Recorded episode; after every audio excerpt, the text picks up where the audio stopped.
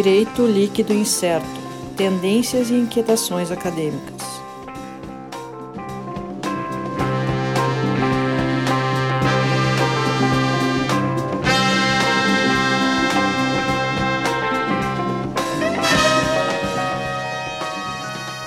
Olá, pessoal. Então, estamos começando aqui mais um episódio do Daily Podcast Direito Líquido Incerto. Eu, Sandro Moraes, e aqui comigo nossa equipe completa, Leiliane Vidaletti. Olá, pessoal. Alisson Capelari. Olá a todos, olá a todas, de novo. Hoje, uh, lembrando para o pessoal lá, nossos contatos, redes sociais, né? Arroba Daily Podcast no Twitter e no Instagram. Segue lá, acompanha nossas postagens para saber todos os nossos novos episódios. Cada gravação que for ao ar vai ser divulgada por lá.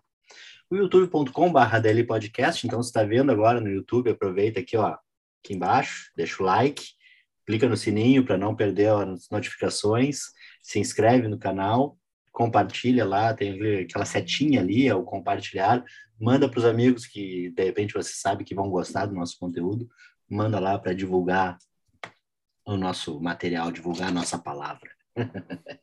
e o nosso o site www.dlipodcast.net.br, né? Lá acompanha a lista completa dos episódios. Então são 60. Este é o 62 segundo, não sei se é o primeiro, primeiro, primeiro. primeiro. Desculpa.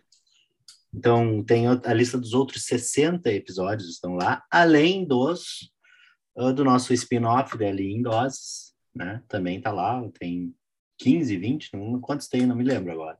É. Mas tem aí alguns episódios, tem bastante conteúdo ali para o pessoal aproveitar. Pode dar uma olhada. E o nosso apoio cultural da Livraria do Advogado Editora, a maior editora de livros jurídicos do sul do país, www.livrariadoadvogado.com.br e o Instagram da arroba Livraria do Advogado. Pode olhar lá, Uh, tem, tem a newsletter da Livraria do Advogado que eu recebo por e-mail, então sempre tem a promoçãozinha, sempre vem ali, ó, frete grátis, 10% de desconto, 20% de desconto, sempre tem coisas boas, acompanhem que vale a pena. Uh, por fim, o nosso, nosso programa de apadrinhamento, né? então o nosso financiamento coletivo que a gente tem aí, divulgando nas redes para nos ajudar, para manter o nosso podcast aqui, que é o www.padrim.com.br barra DL Podcast. Então, pode acessar lá, ver a sua categoria preferida. Temos que editar lá, porque nossas categorias estão defasadas com a inflação que temos. Imagina que tem categorias a partir de um real. Um real absolutamente não vale nada hoje em dia. É, essas categorias defasadas já é um cartão de visita nosso, né? A gente sempre fala que vai alterar e não vai alterar, então... É, vamos, vamos, então aproveite antes da gente sempre... alterar. É, isso, sempre nessa. E hoje a gente, nosso, gravamos agora há pouco, né? A gente faz a gravação antes e depois faz a, essa abertura. A gente recebeu novamente o Isaac Costa. O professor Isaac é, é interessante, tem uma formação na área de engenharia de computação, engenharia de computação, ele falou, já nem me lembro. E depois vai para o direito. Então tem algumas questões ali, ele tem mestrado e fazendo doutorado agora em direito, e tem algumas questões que são interessantes, que ele tem uma visão diferente da nossa lógica de quem passou a vida inteira no direito. Ele tem uma lógica, às vezes, um pouco diferente e nos dá essa, é, essa questão e aí traz alguns assuntos que para nós é bastante difícil e, e o Isaac até uma algo que eu falei ali no final da nossa gravação, falei para ele, uh, ele traz algumas analogias que a gente consegue uh, entender melhor uh, alguns conceitos da área de tecnologia e da economia que a gente fica meio perdido dentro da nossa lógica jurídica clássica, né? E aí ele traz isso aí, eu, e sempre interessante ver a, a forma, uma forma didática em que ele coloca esses conceitos. E a gente pôde falar bastante, e, e deu para entender bastante coisa sobre criptomoedas, sobre regulação de criptomoedas. E terminamos ali a questão questões de blockchain, terminamos falando um pouco sobre NFT, tentando entender um pouco como ninguém diz, a gente vai lá e pesquisa no Google, NFT tem milhões de coisas, tem todo mundo querendo que invista, que gaste dinheiro com NFT, e a gente fica meio perdido, né? As criptomoedas também, todo mundo quer que a gente invista em criptomoedas, a gente não sabe que porcaria é essa. E acho que foi uma, uma aulinha, assim, que deu para nós entendermos um, uma, alguma coisa básica ali para não sermos iludidos nesse meio, né? Com certeza, com certeza dentro, de, dentro da, da, da, competência e da experiência que o Isaac tem, né, por ter trabalhado muito tempo na, na CVM, ele ainda continuar uh, lecionando e estudando dentro dessa área, ele é um dos maiores especialistas da, da, da área no Brasil, com certeza. Foi um episódio sensacional, é, um episódio sensacional, acho que esclarecedor, e como disse o Sandro, uma aula mesmo. Eu, que não sabia nada, saio sabendo um pouquinho, mas com muita curiosidade de aprender mais. Isso mesmo. Então, com, esse, com todo esse, esse merchan que a gente faz pré-episódio, o pessoal agora, agora vai ficar ouvindo, vai ter que ouvir até o final. Mas com certeza, esse. Acho que todos, todos os episódios a gente gosta muito, né? Uh, e sempre grandes conteúdos, né? E mais uma vez, e esse, sem, sem querer, né? Como o Alisson falou, é um dos grandes, um dos, grandes nomes sobre a matéria. E realmente, para a gente tratar uh, para um público que é mais voltado do para o direito, né, um público mais voltado do jurídico, uh, entender esse esse mercado de, de criptomoedas, essa coisa que né, ele nos trouxe algumas coisas bem interessantes para gente a gente ter esse entendimento, entendimento ainda que básico, né, para a gente iniciar, para a gente começar a desenvolver um pouco mais. Mas é isso, vamos parar de falar, ou eu eu vou parar de falar e tocar lá para o episódio, né? A conversa está muito bacana, curtam lá, aproveitem que dá para entender muita coisa dessa loucurada toda. Vai lá, Alisson, toca a vinheta, nos falamos daqui a pouco na sequência. Até!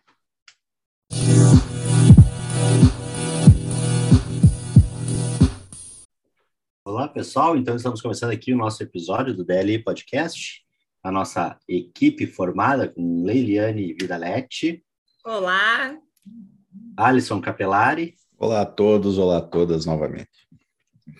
E hoje a gente está recebendo aqui de volta professor, advogado Isaac Costa, que já teve com a gente, agora já não vou lembrar o número do episódio que ele gravou, falando sobre uh, regulamentação de mercado financeiro. A gente falou bastante coisa sobre a CVM, né? E vamos continuar nessa linha. Vamos falar um pouco com o Isaac sobre a regulamentação de criptomoedas, que é o tema aí que está uh, eh, uh, eh, bastante discutido. O que são essas criptomoedas, como é que elas funcionam, que tipo de regulação que a gente pode esperar, o que, que o direito pode fazer para isso. E até para começar o assunto, a gente já fala do projeto de lei PL 3825, aprovado recentemente no Senado, que vai ainda para aprovação na Câmara de Deputados. E isso é o nosso é o nosso pano de fundo. E aí a gente, como bons advogados, a gente tem algumas dificuldades com esses temas assim. Então a gente traz quem conhece um pouco mais, quem trabalha um pouco mais. Isaac, professor Isaac, muito prazer tê-lo aqui. O que, que a gente pode falar sobre criptomoedas, criptoativos? Bem, muito obrigado aí. Olá, Alisson, Sandro, Neliane, você ouvinte. É um prazer estar aqui nesse podcast mais uma vez, Direito Líquido Incerto. É, já era para estar aqui com vocês já há algum tempo, mas finalmente a agenda coube aí, a gente está junto. Vamos falar aí sobre né, é, espalhar o evangelho cripto, né, as boas novas do mundo cripto, por assim dizer.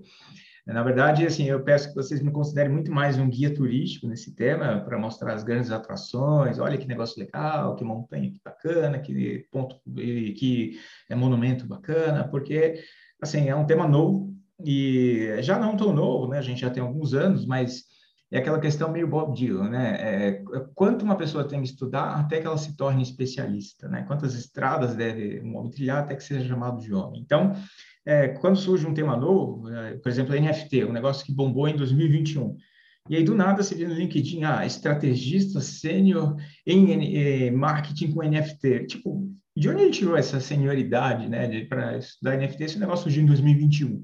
Né? Então, a gente aí que estuda, que pesquisa, que está fazendo mestrado, doutorado, né? O Alisson já é doutor aí. Você já é doutor, Sandro? Não. Já é pós-doutor. Aí já é pós-doutor, né? Já é pós não. não, calma. Não, ainda não, mas doutor pelo menos. Né? Doutor, doutor já. Tá bom. Eu ainda não, ainda sou doutorando, né? Acho que a Leiliane também é doutorando, então a gente é, nós somos inferiores, né? Ao Alisson. Mas o fato é que é, esse é um tema é, que, é, vamos dizer assim, ele desperta muitas paixões, né? E existem aí pipocando especialistas, e eu não me considero especialista no tema, mas eu gosto de estudar isso porque é, eu, enfim, minha primeira formação foi engenharia de computação, né? Trabalhei com desenvolvimento de sistemas, depois eu não fiz direito da primeira vez, tive que fazer direito depois, né? E aí eu cursei direito, mestrado de direito, agora estou terminando o doutorado de direito, e por alguma razão do destino eu acabei indo trabalhar com finanças, né? Então trabalhei na CVM até recentemente. Eu não lembro se quando eu estive com vocês eu já tinha saído da CVM ou não, uh, mas eu pedi exoneração da CVM em novembro de 2020, hum. e aí hoje agora vim me aventurar aí na advocacia. Né? Eu acho que, Isaac, eu acho que quando nós gravamos recém, tu tinha, há pouco tempo tu tinha saído da CVM. Ah, acabado de sair, né? É, acabado de sair. Né? Então, eu gosto de estudar Direito, Tecnologia e Finanças. Então, esse é um tema que para... É assim, é, é, você tem duas abordagens, né? Então, surgiu o carro. Ou eu fico explicando com detalhes como que funciona o motor, né? ou eu explico para que, que serve o carro. Né? Então, eu acho que a abordagem nossa aqui hoje é tentar juntos entender para que, que serve o carro. É, eu acho que em termos tecnológicos, o que a gente pode falar de cripto, antes de falar da legislação em si do projeto de lei, a síntese para que a gente entenda o que, que é esse negócio, qual é a inovação, eu penso assim, a, gente está muito familiarizado com dados, né, com bancos de dados, proteção de dados, dados ali, dados aqui. Dado é a matéria-prima da economia de informação, certo? Né? O que eu tô até meio paranoico porque se eu falo em pedir comida, lanche, hambúrguer, aparece uma mensagem do iFood no meu no meu celular, né? Eu acho que o celular está me ouvindo toda hora e eles estão processando esses dados para me oferecer coisas, né? Quem aqui nunca fez uma pesquisa no Google de uma máquina de lavar e do nada todo site que você vai aparece uma máquina de lavar lá para você clicar e comprar. Então, dados são uma matéria-prima, né? Um dos exemplos aí mais é, é, assim simples e a gente está acostumado com bancos de dados, só que são bancos de dados que são controlados por entidades, pelo Banco Central, né? pela, pela B3, a nossa bolsa. A nossa bolsa controla quem é o proprietário de ações, quem são os proprietários de opções, uh, quem são os proprietários de contratos derivativos de uma forma geral. Né? Agora, no mercado do bancário, a gente está tendo uma revolução aí no mercado de recebíveis para facilitar o financiamento da atividade empresarial com o registro de recebíveis, de arranjo de pagamento, o registro de duplicatas escriturais. Né? Durante muito tempo, árvores foram assassinadas para se escrever sobre se era admissível ou não duplicata eletrônica. Né? Finalmente, foi uma pá de cal sobre isso. Né? Uma caneta destrói bibliotecas, né? acho que o Rio Barbosa falou isso.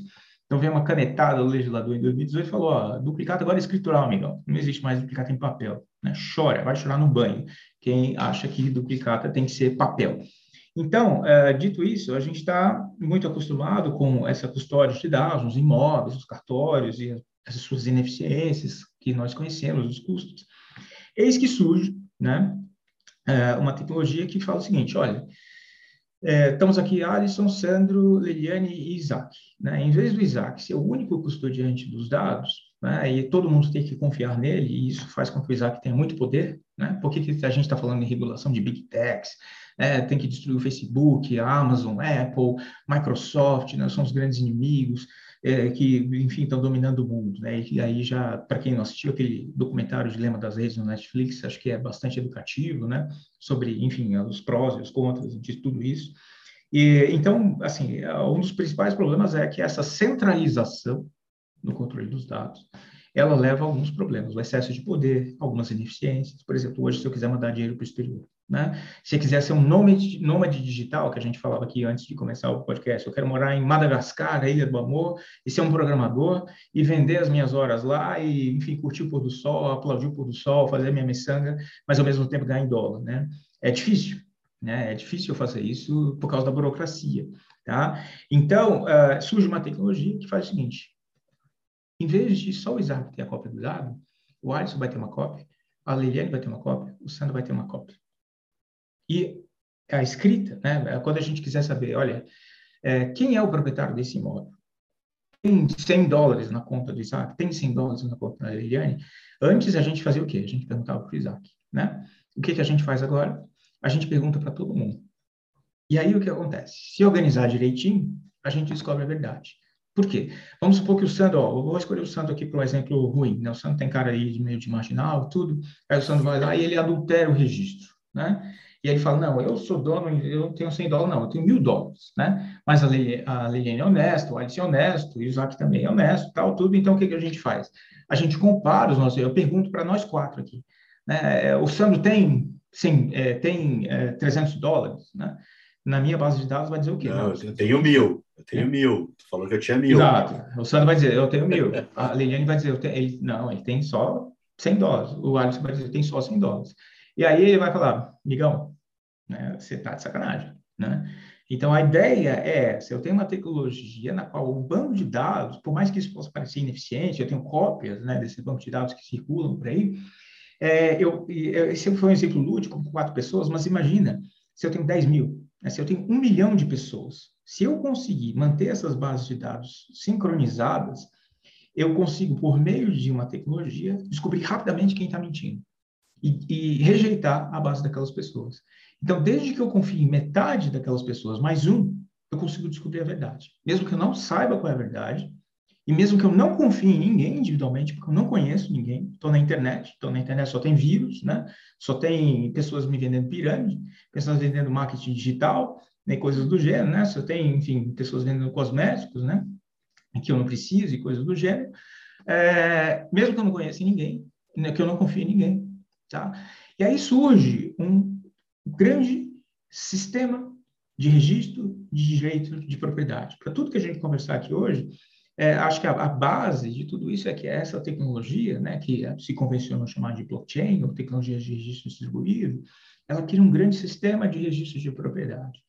E aí, o que acontece? Eu posso ter um cartório mundial, eu posso ter um sistema de pagamentos mundial, né? E aí surgem vários dobramentos que a gente vai detalhar a seguir. E aí os estados, o estado, todos os estados ficam perplexos, por quê? Eu posso ter transferências de valor de coisas digitais que têm um valor econômico. Então, quem joga em Fortnite, Roblox, sei lá, esses jogos malucos aí, você pode comprar uma skin, pode comprar um personagem, pode comprar alguma coisa dentro do jogo. E por que, que a pessoa compra isso, né? Não sei se vocês souberam, tem alguns jogos que você pode ostentar um status, um ranking, eu não sei qual jogo que é, porque eu não jogo, né? Mas aí o que acontece? As pessoas pagavam uma pessoa com tempo para ela jogar, jogar, jogar, ganhar reputação, ganhar pontos, ficar no ranking. E aí quem pagava entrava no jogo já no ranking mais em cima, entende? Então perceba, a pessoa paga dinheiro, aquilo tem uma utilidade para ela, e é um bem totalmente digital, né? Então surge uma economia virtual que transcende os estados, e além disso, as pessoas começam a desenvolver soluções em que esses bens digitais se parecem muito com coisas que a gente conhece.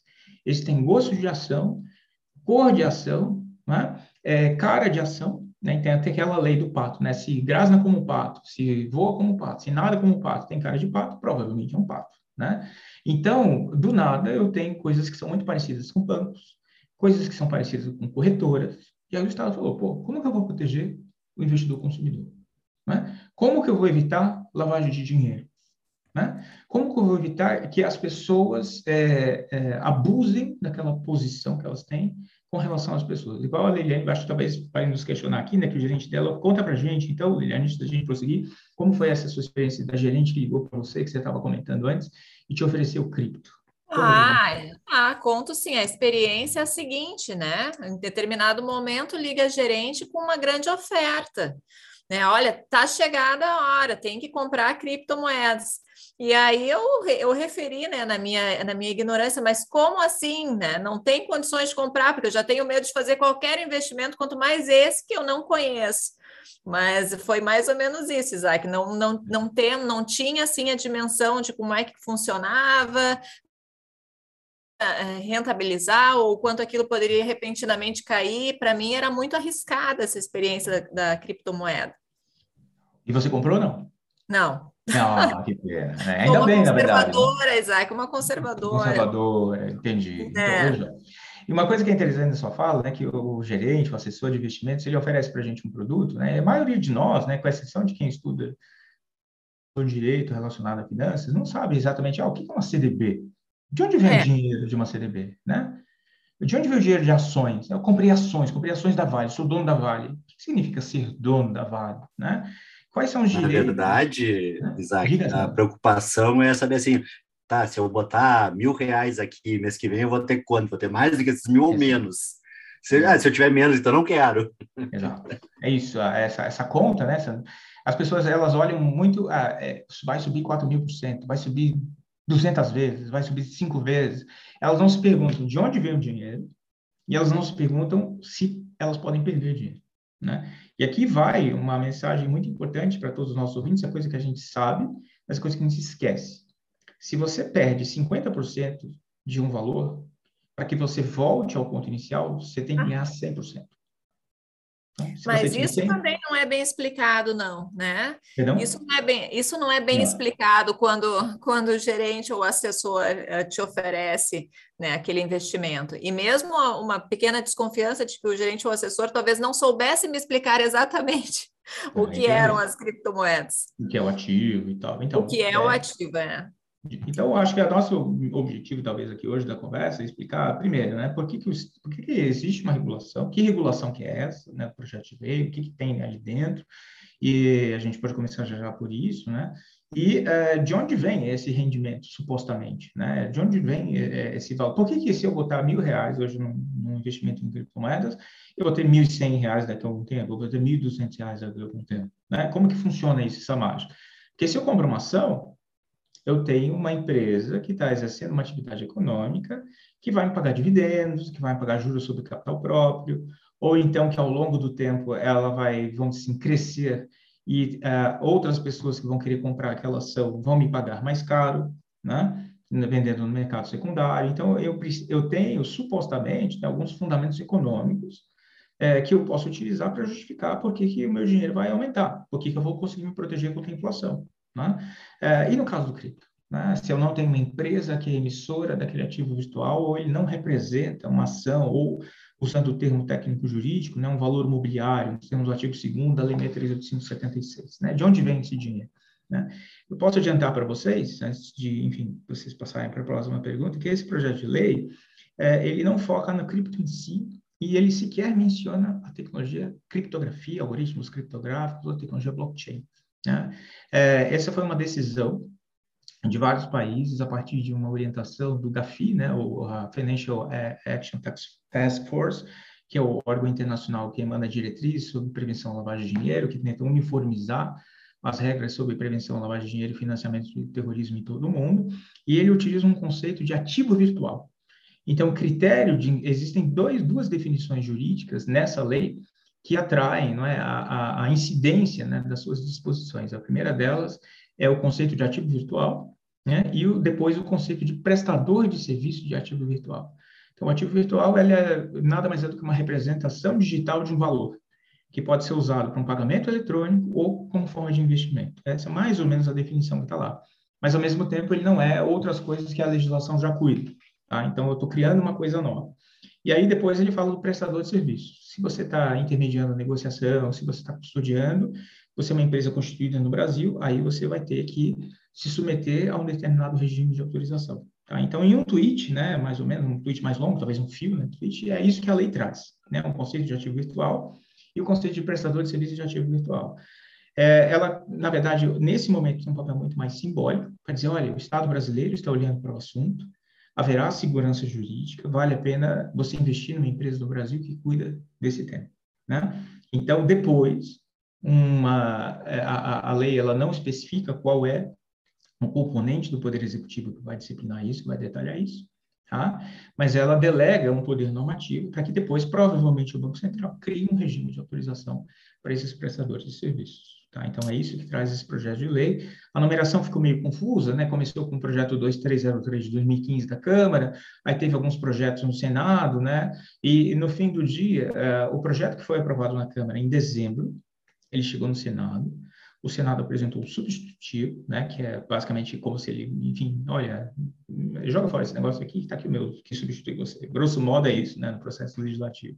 Só que o Senado foi deferente à Câmara e a Câmara e ele, uh, vamos dizer assim, uh, basicamente detalhou um pouco mais, né, o projeto aprovado na Câmara e trouxe algumas regrinhas mais sobre as quais a gente já fala. É, mas é, é, esse texto foi aprovado no Senado e voltou para a Câmara. Então, é, em essência, é isso que o texto traz. Tá? Esse é o nosso ponto de partida aqui para essa nossa discussão de hoje. Mas eu quero ver quais são as dúvidas de vocês aí, é, que certamente são as angústias dos nossos ouvintes também. Vamos lá. Dúvidas é o que não falta. Não.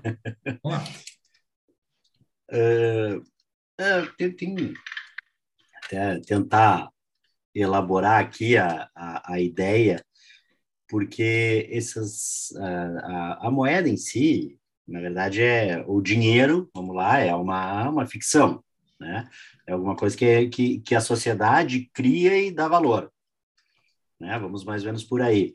Uh, um dinheiro só vai ter valor se ele for aceito, Sim. né? Muito mais a aceitação. Né? E aí as criptomoedas, elas entram nessa questão e, e, e muito a valorização delas vem da própria confiança. Né? Em outros tempos, a gente tinha lá um, um né, tempos antigos, um, um país que tinha uma reserva X em ouro, e com base nisso a moeda dele tinha circulação, porque sabiam que, que ele teria condições de, de bancar. Hoje em dia, acho que uh, uh, em termos de, de reserva, a gente trabalha com umas três, quatro vezes o valor que efetivamente existe. né? E essas criptomoedas também, ela acaba tendo essa, esse, esse efeito uh, inflacionado ou de uma superavaliação e de repente elas têm um valor que no mundo real não existe. É o que tu estava falando em relação a, a, uma ação, uma empresa, de repente a empresa tem um lucro de um milhão, tu sabe, bom, com esse lucro a empresa está crescendo, vai investir, vai aumentar, o valor da minha ação valorizou. Né? E essas moedas elas não têm essa, essa base. Né?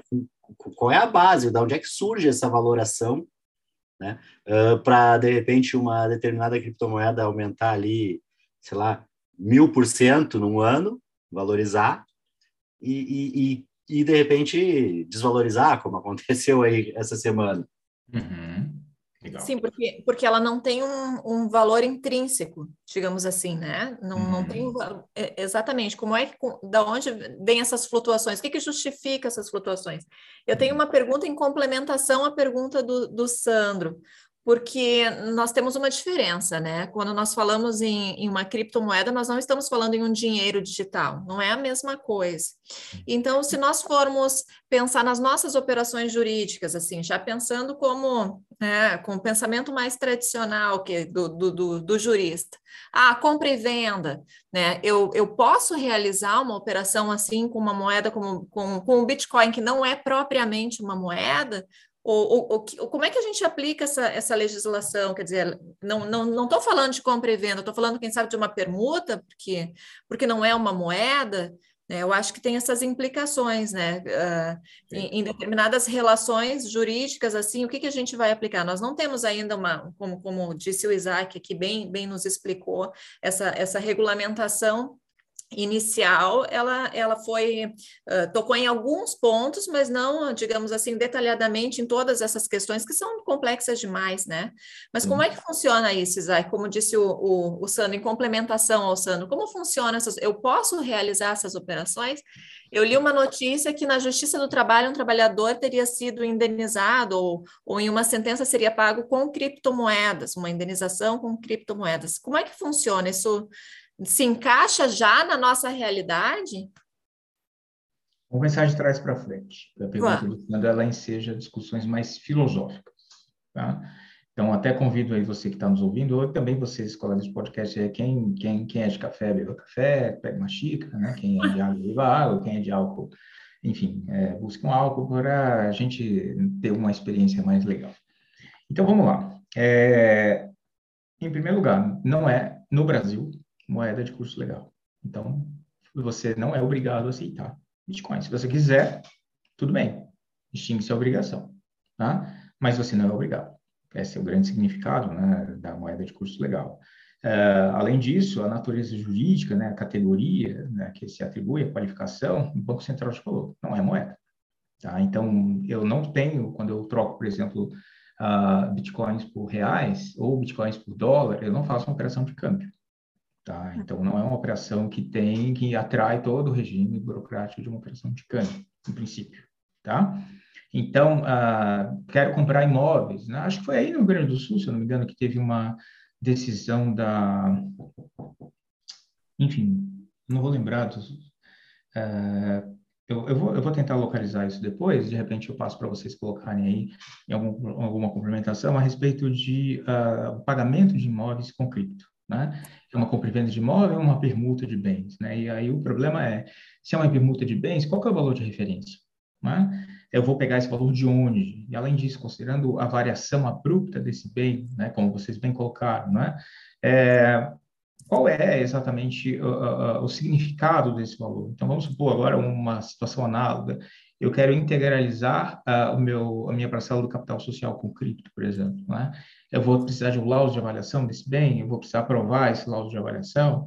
E, além disso, considerando uh, que existem 14 mil criptos no mundo e muitos deles com um, um valuation é, totalmente arbitrário, né? Se eu quiser simplesmente mentir e jogar qualquer coisa lá dentro, eu posso, né? E você é, pode comprometer toda a função jurídica do capital social, né? De, enfim, a, a, o princípio da realidade, o princípio da intangibilidade, todo o valor simbólico que o capital social de uma sociedade representa. Então, dito isso, dado que não é moeda, a gente não deve tratar como moeda. Mas por que então que as pessoas chamam de criptomoeda? Né? O cripto a gente já fala oportunamente, mas a ideia então de moeda, como a gente sabe nos livros de economia, é se eu estou dentro de um grupo social né, em que eu posso utilizar alguma coisa para, é, vamos dizer assim, liquidar obrigações, né, para pagar aquela coisa, se eu posso estocar aquela coisa, porque ela vai representar um potencial de compra, ou seja, porque eu tenho muito daquilo, eu vou poder comprar mais coisas, eu vou poder pagar mais ao longo do tempo, ou seja, ela serve de reserva de valor.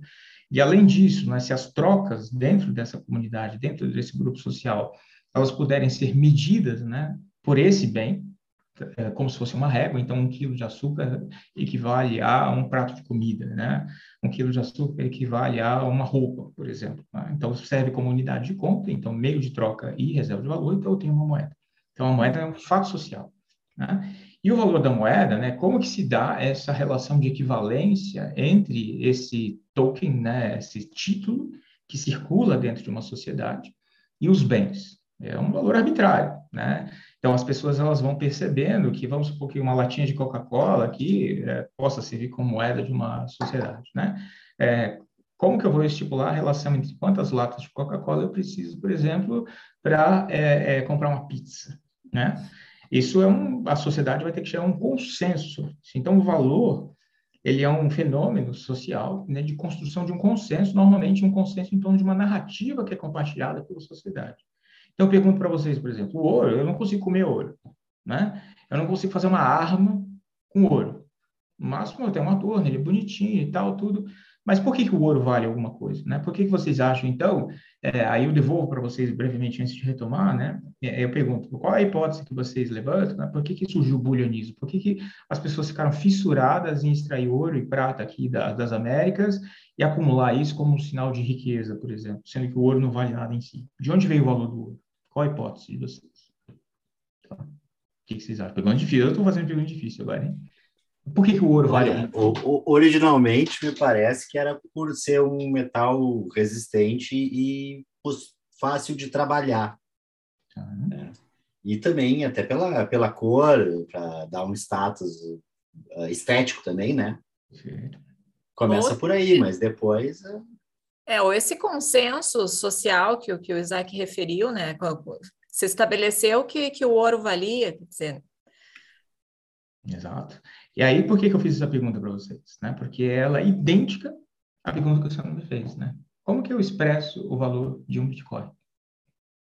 Uma construção social com base em uma narrativa compartilhada. Né? E aí o ouro, claro, essa questão que você colocou, né? é um metal bonito, fácil de trabalhar, isso envolve as características físicas né, desse bem. É um bem que é durável, fácil né, de é, levar, transferível, fungível, um quilo de ouro, eu consigo ter outro quilo de ouro, então a gente consegue né, estabelecer um, um pezinho, como se fosse uma unidade de medida, né? e, sobretudo, escasso. Né? Porque a escassez faz com que eu tenha a ideia do valor. Porque se algo não é escasso, vamos supor que eu tivesse uma máquina que gera infinitas latas de Coca-Cola. Eu quero usar a lata de Coca-Cola como medida de alguma coisa. Né? Então, o que vai acontecer? Todo mundo está aqui louco para, é, olha, eu quero patrocinar o podcast do DLI. Né? Tá todo mundo pirado, né? Mas só vai conseguir a cota do patrocínio aquela pessoa que pagar mais. Então, vai começar um leilão. Pá, pá, pá, pá, pá. Veja, se eu estou com um bem que é escasso, uma hora vai acabar a festa. Vai chegar alguém que vai dar uma quantidade máxima, e toda vez que a gente começar a ter o aumento dos lances, as pessoas vão ponderar em torno de um custo de oportunidade.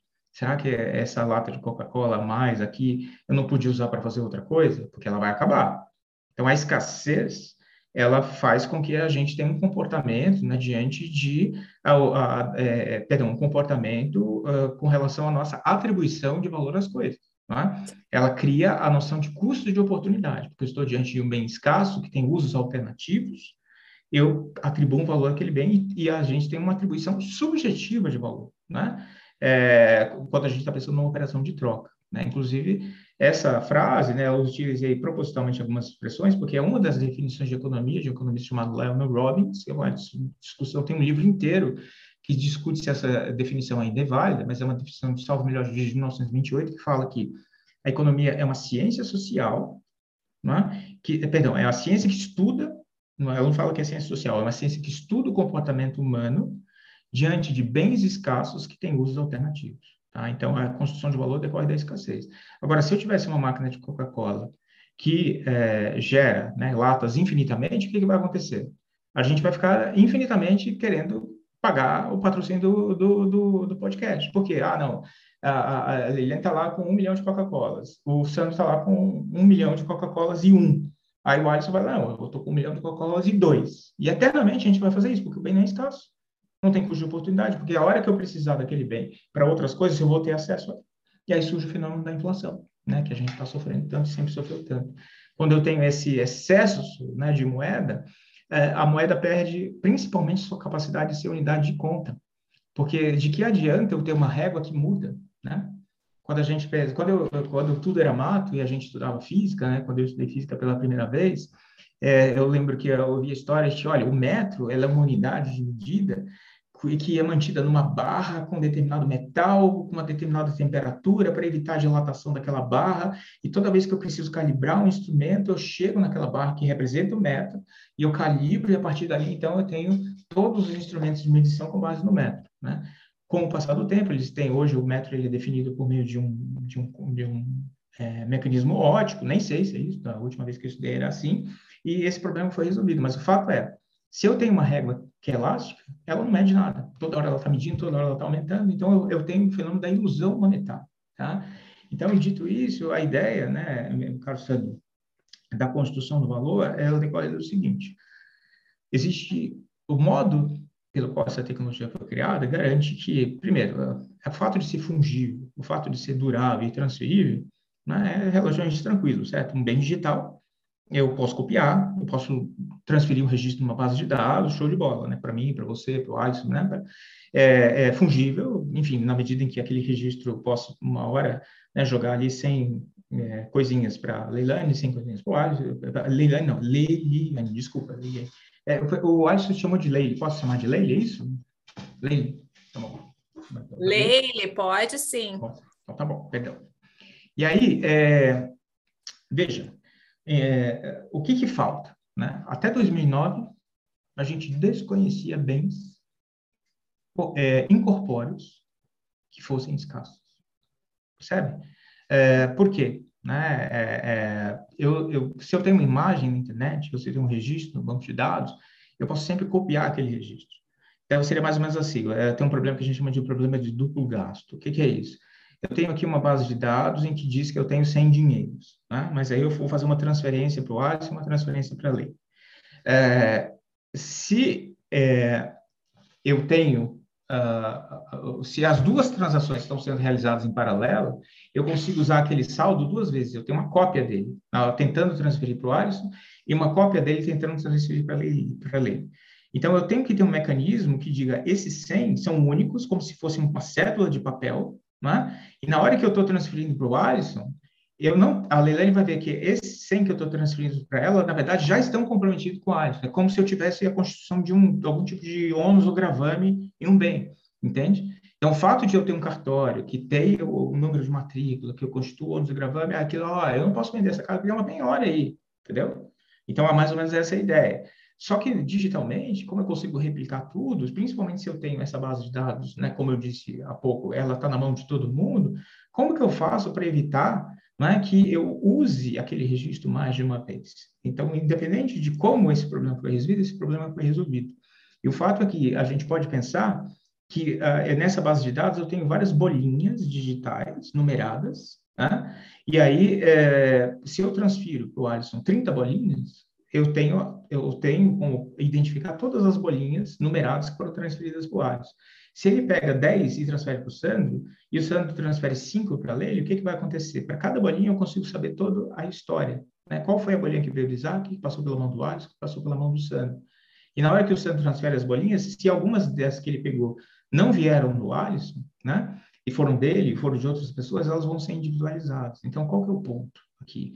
Eu tenho condições de ter um bem em que eu consigo identificar ele individualmente, mas para fins de. como se fosse uma célula que tem um número serial, sabe? Quando você pega a célula de dinheiro, ela tem um número, né? Então, se de repente um carro forte foi roubado, eu sei qual era a numeração das células daquele carro forte, se de alguma forma eu consigo validar aquilo, eu sei que aquela célula foi proveniente daquele roubo, certo?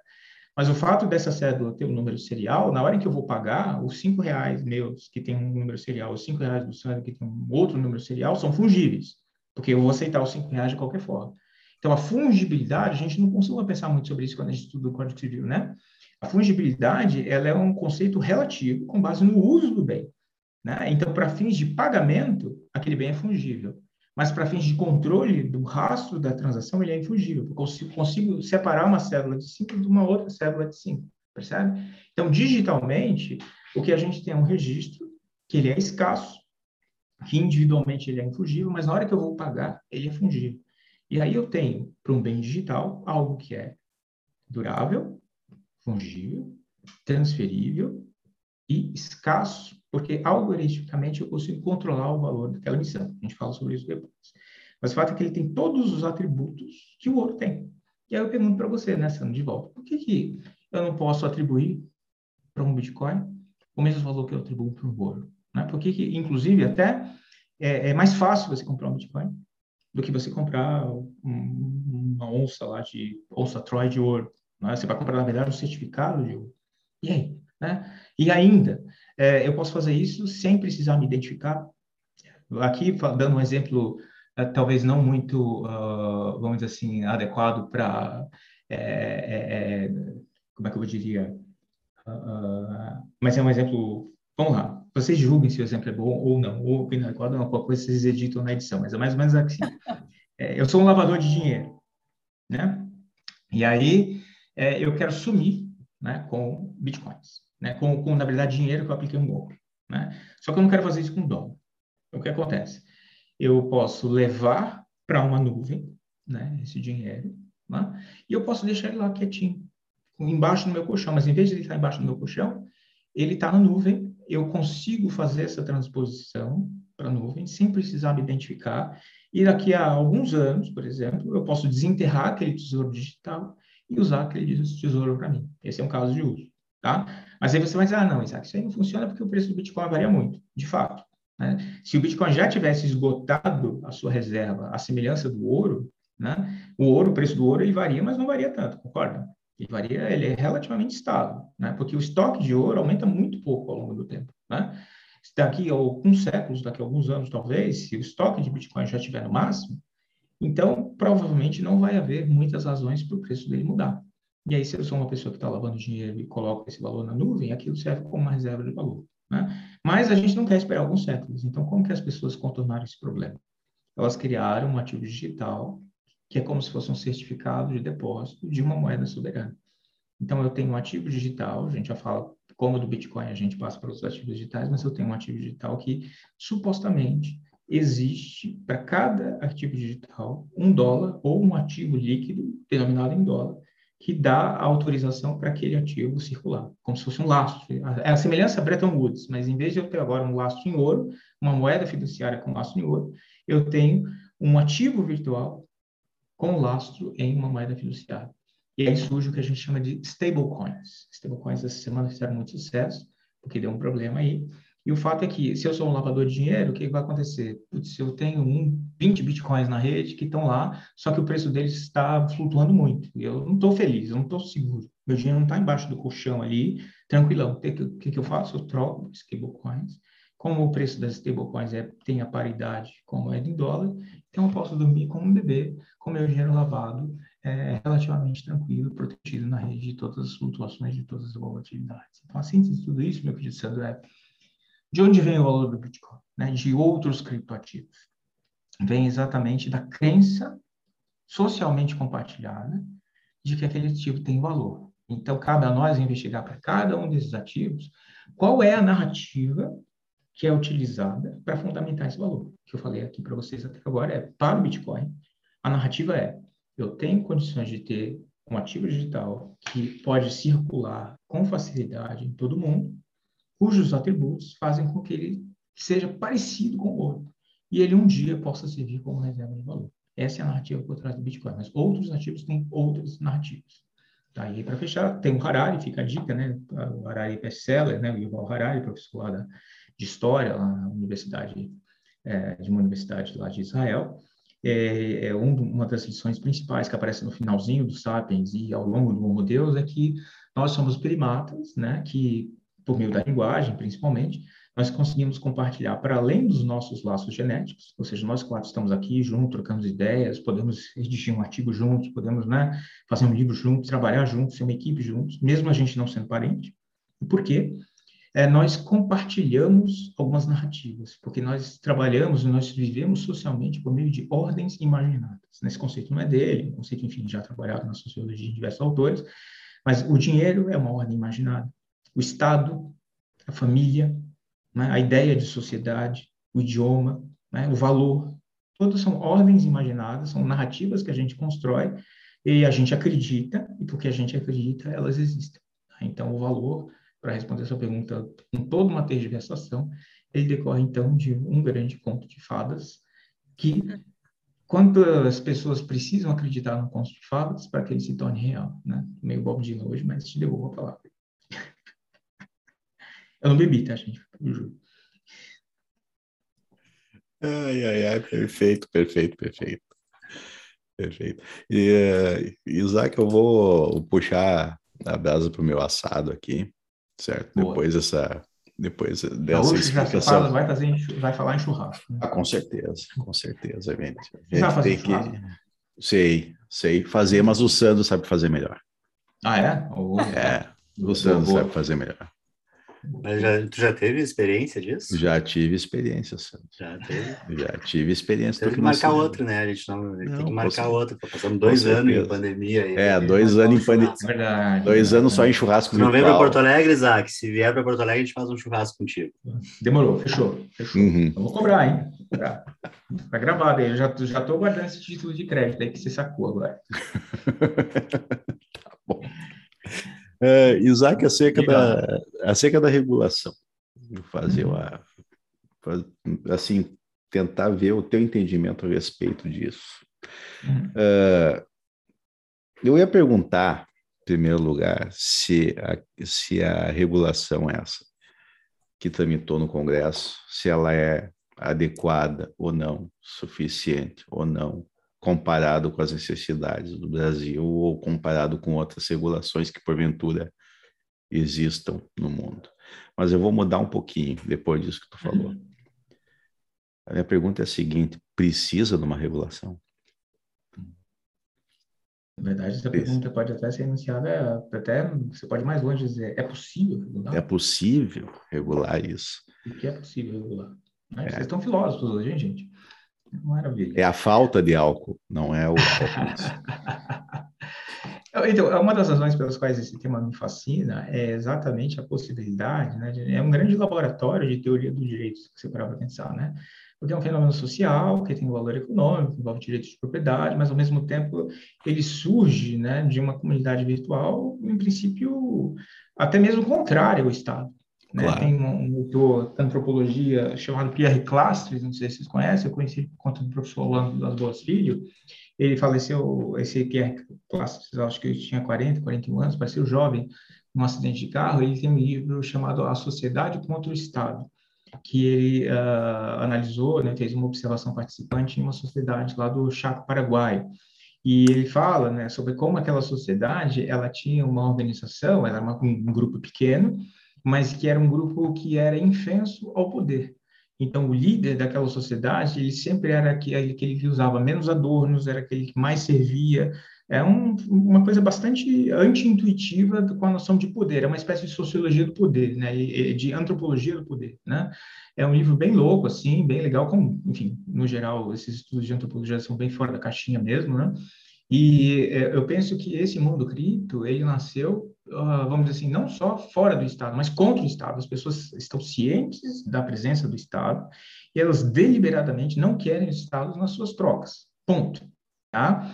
Então, eu acho que para a gente falar de regulação, até mesmo para dar um panorama do mundo e por que o Estado né, começou a se dar conta disso, acho que vale a pena um pequeno parêntese, né, um pequeno retrocesso, aquele famoso capítulo evolução histórica, né? Vamos lá, porque na, na, na Babilônia, lá no Código de Hammurabi, você já tinha um antecedente no mundo cripto. Quem nunca? Né? Um, um, um, TCC muito legal que um dia eu, se eu puder, um dia que eu for professor de graduação, vou, eu vou pedir para algum aluno fazer meu, meu TCC sobre o Instituto do Pecúlio e o escravo empreendedor em Roma né? que é um, enfim, um instituto de patrimônio de afetação, e aí como os escravos, eles é, não eram escravos no sentido que a gente conhece no Brasil, eram pessoas instruídas, né, que eram raptadas pelos povos, enfim, e eles administravam esses patrimônios segregados, é como se fosse, em Roma não tinha pessoa jurídica, né, mas é como se você tivesse um, um embrião do instituto de afetação, mas fecha parênteses, o ponto é, a gente não precisa ir tão longe, a gente pode voltar só até 2009, não, precisa, não precisamos ir até os romanos, né? Muito bem. É, o que acontece? Lá em 2012, se é o melhor juízo, um jovem, né, chamado Ross Ulbricht, né, ele se deparou com o seguinte problema: eu quero empreender, eu quero vender drogas pela internet. Né? E aí eu pergunto a vocês: se eu quero vender drogas pela internet, onde que está o calcanhar de Aquiles para eu ser pego pelo Estado? O que, que vocês acham? do ponto de vista de quem vende, não do ponto de vista de quem compra. Quem compra pode mentir no cadastro e você não, não, não, chega lá, mas do ponto de vista de quem vende, de quem compra de certa forma também pode ser um problema, mas onde que vocês acham que está o gargalo? Onde que você é pego pelo Estado quando você quer vender drogas pela internet? Acho que é no IP, né? IP do computador, tu... pensando então, alto aqui, tenho que oferecer em algum lugar, vou oferecer num site, tenho que me cadastrar para oferecer nesse site, tem um, se... Tá meu, tô por aí, tá quente, meu computador. Tá quente, tá quente, tá quente. Mas, é... Pensa na jornada do usuário, que é o pessoal do marketing agora, né? Pensa no buyer persona, né? Que é a pessoa que está comprando droga, aquela pessoa ali que aplaude o pôr do sol e tal, numa boa, tipo eu assim. É, e aí você vai lá e quer comprar a droga. O que, o que vai acontecer? Como é que é a experiência? A pessoa vai lá, digita uma URL, como você bem disse, esse servidor vai até algum lugar. Mas hoje existem mil e uma maneiras de você esconder a localização do servidor. Você tem VPN, enfim, você tem. É. é difícil você hoje ter uma nuvem, uma capacidade de processamento que você esconda, né? Porque toda conexão de internet tem a identificação de quem é o, o consumidor daquele serviço. Uh, é, mais, é difícil, mas é relativamente, assim, é possível você omitir a localização do servidor. Tem uma etapa Vamos lá, quero comprar a droga. Selecionei lá X gramas de maconha. O que, que eu faço depois disso? Tem que ver a questão de, de pagamento e entrega. É. Pagamento e entrega. Né? Pagamento e entrega. Então, o que, que acontece? É, em princípio, como eu não tenho acesso ao sistema, não tenho acesso ao endereço de entrega. Mas se eu tiver acesso a esse pote de ouro, eu consigo pegar todo mundo que comprou droga. Ponto. Né? Mas o principal é o pagamento. Porque se eu uso moeda fiduciária, todos os estados, a menos que você use cédulas, né, que não dá para usar na internet. Se eu tiver um meio eletrônico de pagamento, eu não consigo, né, é, é, me esconder. Ou então, pelo menos, eu posso Parece- até fraudar e roubar a identidade de alguém. Mas vai ter a identidade de alguém. Do ponto de vista do comprador, mas do ponto de vista do vendedor, você ficar recebendo toda hora aqueles valores, né, no cartão de crédito, você vai ter que ter um esquema bem top, né, de toda hora ter um destinatário de pagamento. É inviável, né? E aí, o que, que o Rubens falou? Poxa, mas tem um negócio que chama Bitcoin, que, em princípio, ele vale, sei lá, não sei qual é a taxa de conversão disso para dólares, mas dá para você pagar utilizando, em vez de pagar em dinheiro, é como se fosse uma carteira digital, cuja denominação é em bitcoins. É como se fosse as milhas da Gol, por assim dizer, né? Eu tenho gente que não gosta dessa analogia, ela é imperfeita, mas grosso modo eu estou usando milhas da Gol para comprar passagem da Gol, né? Então eu posso comprar milhas. Você não pode comprar milha hoje, você pode pagar em dinheiro milhas porque elas têm um valor de uso, né? Pode. Então, o, esse ativo virtual, ele começou assim, dentro dessa carteira digital, tendo um valor de uso. E aí, se eu sou uma pessoa que quer comprar droga, o que, que eu preciso fazer? Puxa, eu preciso achar alguém que tenha Bitcoin, dar dinheiro para essa pessoa. É, essa pessoa vai me dar os Bitcoins por meio de um endereço né, eletrônico, que é, não necessariamente eu preciso me identificar, na verdade, eu não preciso me identificar para ter acesso àquele endereço, eu só baixo um aplicativo que já me dá né, aquela chave e eu começo a fazer pagamentos. E a pessoa que recebe isso também não precisa se identificar. Então, começou a surgir um mercado inteiro, o site inteiro, chamado Silk Road, né, que eh, viabilizava não só a compra e venda de drogas, se popularizou enormemente nos Estados Unidos com a compra e venda de drogas, as drogas eram entregues pelo correio, né, por FedEx, DHL, né, e a, a, como que as pessoas pagavam por meio de Bitcoin. Aí o, o grande problema é, puxa, mas como que eu compro esse negócio, né? Os bitcoins são, são emitidos, eles têm uma lógica de emissão e algumas pessoas detinham os bitcoins. E tudo que você tinha que fazer era encontrar dealers, né? pessoas que vendiam bitcoins. E aí você tem um problema da entrega ao conto pagamento. Né? Aqui fazendo um pequeno parênteses, né? se você falou né, a natureza jurídica do bitcoin, né? a gente pode pensar no primeiro momento, uma primeira aproximação, que é uma mercadoria. Então eu posso vender isso no Mercado Livre. A pessoa que está querendo comprar bitcoin não é legal comprar bitcoin, certo? Eu pago com o mercado que pago, pago, sei lá, 100 reais. O Mercado Livre segura o valor do comprador, recebe a notificação do, do é, perdão, do comprador, segura o que foi pago pelo comprador, não paga isso direto para o vendedor, né? Segura, recebe a notificação do comprador que ele recebeu e libera o valor, entrega o contra-pagamento. E aí surge o intermediário, uma contraparte central, né? Então, as exchanges criptativas elas surgiram por quê? Porque as pessoas querem comprar e vender criptativos, mas elas não se encontram. Então, essas exchanges, no fundo, são corretoras de criptoativos. Mercado Bitcoin, Bitpreço, Bits, Coinbase, Binance, elas surgiram ao longo do tempo para resolver esse problema. Só que lá em 2012, quando tudo era mato, elas não existiam ainda, né? E aí você, então tinha um mercado marginal, né? Um mercado, vamos dizer assim, de submundo, né? Onde você comprava Bitcoin. E aí o Silk Road, né? Ele é, é, era um mercado onde você podia comprar drogas, podia comprar órgãos, né? não órgãos teclado, mas órgãos tipo rim, fígado, essas coisas, né? Então, e coisas do gênero. Então, vários produtos ilícitos, né? Tudo aquilo que no Código Civil lá, ah, os requisitos de validade do negócio jurídico, né? O sujeito capaz, o objeto é, é, Objeto lícito, lícito. né? Tudo que você imaginar o objeto ilícito era possível vender lá, né? Então, era, era um negócio jurídico contra a teoria lá do, do plano da validade do Pontes Miranda. Pontes Miranda não curtiu isso, né? Então, é, o que acontece? Uh, obviamente, né? obviamente não, foi muito difícil né, para os órgãos, as autoridades norte-americanas é, descobrirem todo esse esquema. E aí, o na sua gênese, né, esses ativos eram muito associados a essa questão de anonimato, né? na verdade, pseudo-anonimato. Por que pseudo-anonimato?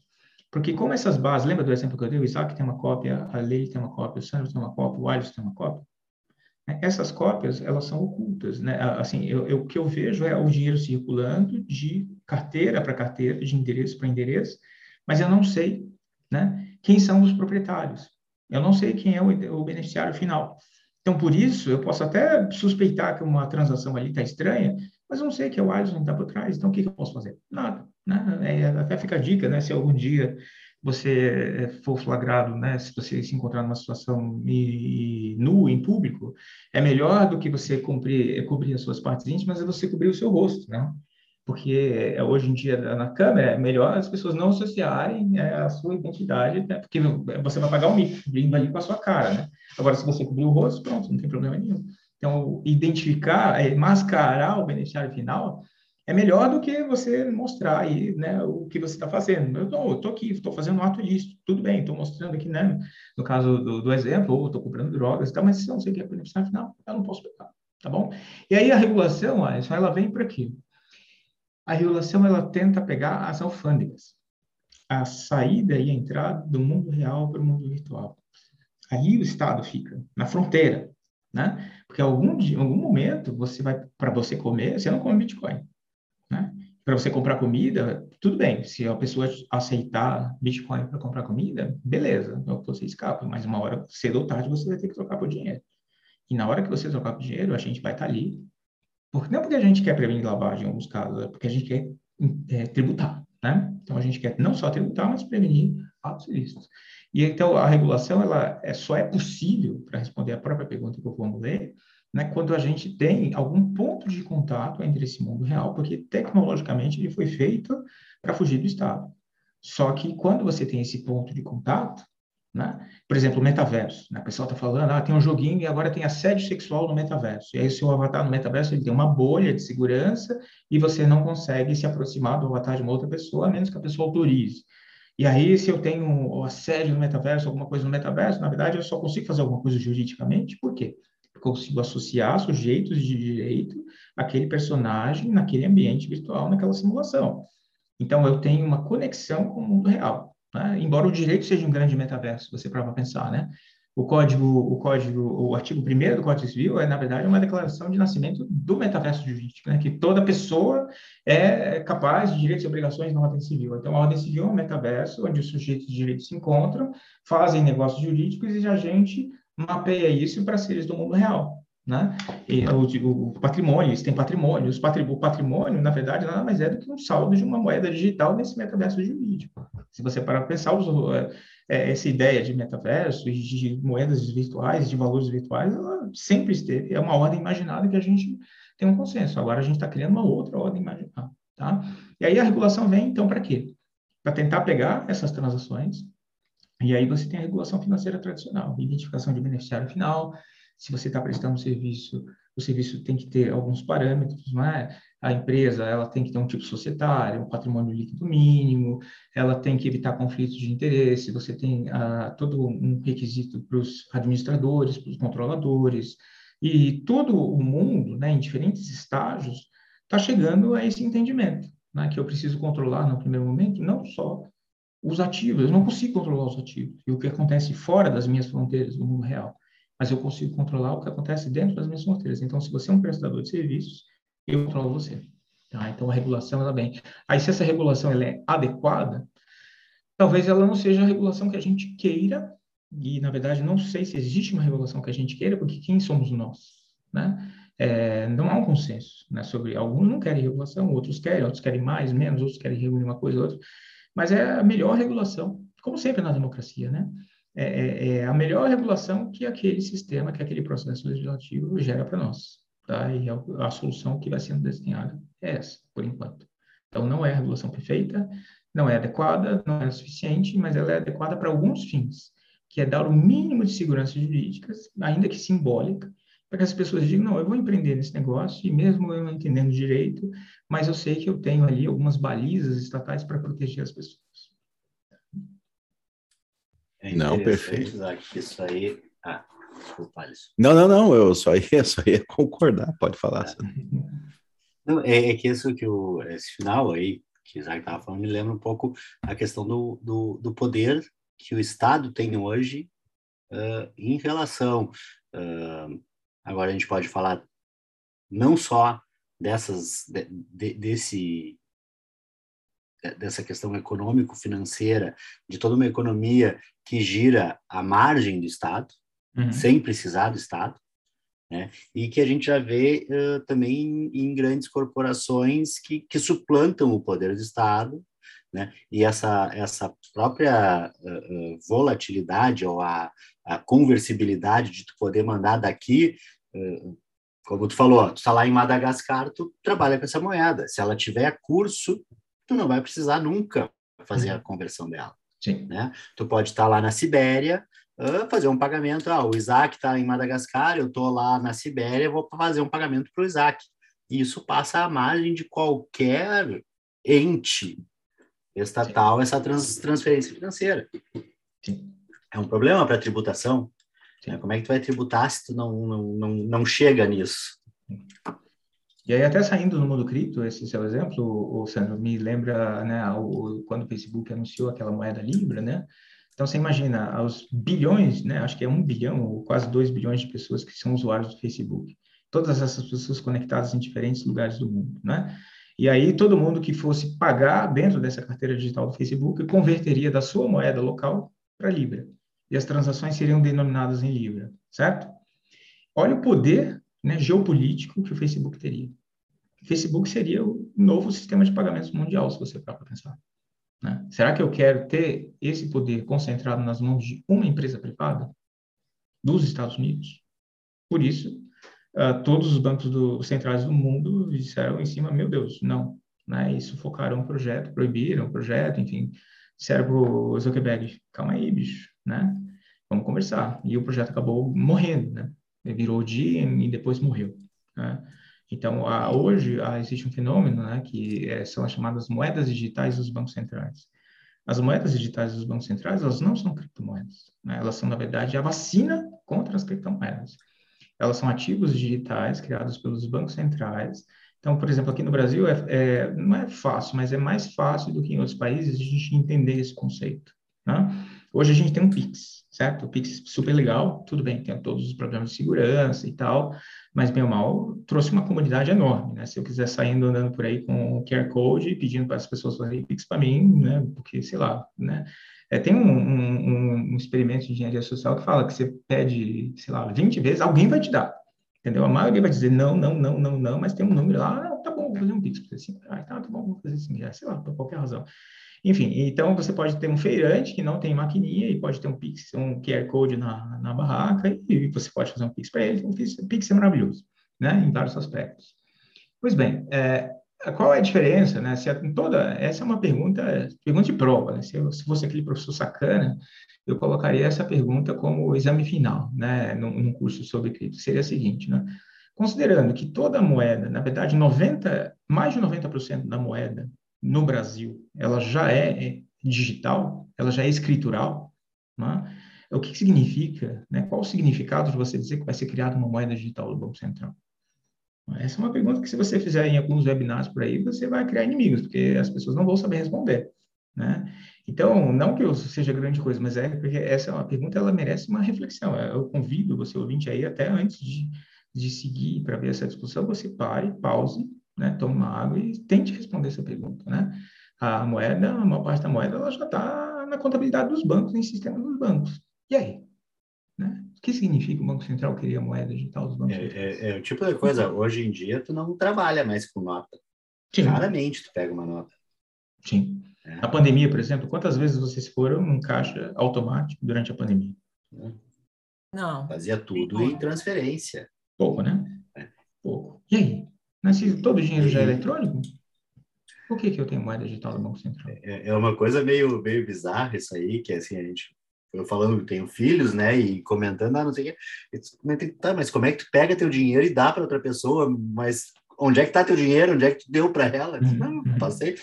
Eu tenho num banco que passou para o banco do outro e está resolvido. Uma mensagem. Né? É uma mensagem, né? Antes a gente usava as cédulas como faziam os mesopotâmios, né? Ou os fenícios, talvez, né? Enfim, a, a, eu, o exemplo que eu gosto de dar para a gente responder essa pergunta é, é, é bastante singelo, né? É, quando eu transfiro dinheiro, exatamente nesse exemplo que você deu aí, eu estou transferindo dinheiro para o Alisson, por exemplo, né? É, e aí, porque o Alisson quer comprar uma coxa de cama igual essa sua aí, sabe? Colorida, bonitinha e tal, disruptiva. E aí, ele, enfim, ele pediu uma grana e eu quero transferir esse dinheiro para o Alisson tá bom? Então, é, o que que acontece? É, pensa que eu, a minha conta é como se eu tivesse um recipiente de água, né? E a conta do Alisson é também um recipiente de água, por exemplo. Né?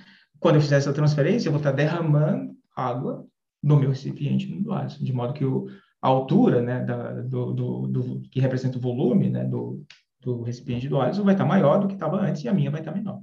As transferências de dinheiro nada mais são do que baldes de água que a gente vai, então, mudando de um para o outro, certo? Essa é a moeda digital que a gente tem hoje. Ela simplesmente ela controla os saldos, né? Ela simplesmente controla os níveis, a altura dos líquidos nos nossos respectivos baldes, nos nossos respectivos recipientes. Quando eu penso em uma moeda digital do Banco Central que tem vários significados, inclusive para alguns países a moeda digital do Banco Central ainda é um nível pré-PIX, é uma operação de meios eletrônicos de pagamento, mas aqui no Brasil é, um dos significados possíveis, que é o que eu acho mais, vamos assim, pedagógico, é você pensar que em vez de ser água, a partir de agora são bolinhas, bolinhas numeradas. Elas voltaram. Eu falei há pouco das bolinhas numeradas, né? É. Então, o que, que acontece? Você tem um recipiente com bolinhas numeradas, eu derramo as bolinhas no recipiente do Alisson, acontece a mesma coisa, certo? Eu consigo contar as bolinhas, eu consigo ter o nível do saldo, mas eu ganho um grau de informação a mais, que é o quê? Quais bolinhas foram transferidas? E a partir dali, ao longo de todas as transferências, eu consigo saber todas as contas que algum dia tiveram aquela bolinha. Então, eu tenho o follow the money perfeito para prevenir lavagem de dinheiro e uma rastreabilidade plena das transações e um controle máximo do Estado sobre o que os cidadãos estão fazendo com seus dinheiros. Se isso é bom ou ruim, é bom ou ruim para quem? Né? É bom para quem? Ruim para quem? Por isso que se diz que esses projetos de moedas digitais dos bancos centrais, eles podem ser opressores, porque eles dão um poder para o Estado que não tem hoje. Né? É como se você tivesse eletronicamente a capacidade de você ter as impressões digitais de todas as pessoas que algum dia tocarem uma cédula. Né? Então, eu pego aqui uma cédula de 10 reais, eu tenho as impressões digitais de todas as pessoas, desde aquela emissão que tocaram. Então, eu tenho um de money. Se eu paguei uma propina para um político, aquele político foi lá, guardou aquilo lá e vai usar na, enfim, para comprar um terno sob medida, uma camisa sob medida, uma coisa do gênero, fazer um implante de cabelo como que eu estou precisando e tal, eu vou conseguir monitorar. exatamente isso aí, entendeu? Então, imagina né, essa acessibilidade. Então, a moeda digital, ela é, tem um quê de infungibilidade no que diz respeito à identificação das unidades mínimas de circulação da riqueza. Tá? Esse é um ponto muito legal para você refletir. Olha o poder que o Estado vai ter. Tá? Então, é mais um aspecto da regulação, Alisson, que não é exatamente uma norma jurídica. E aí, por que, que essas moedas digitais estão sendo criadas? Né?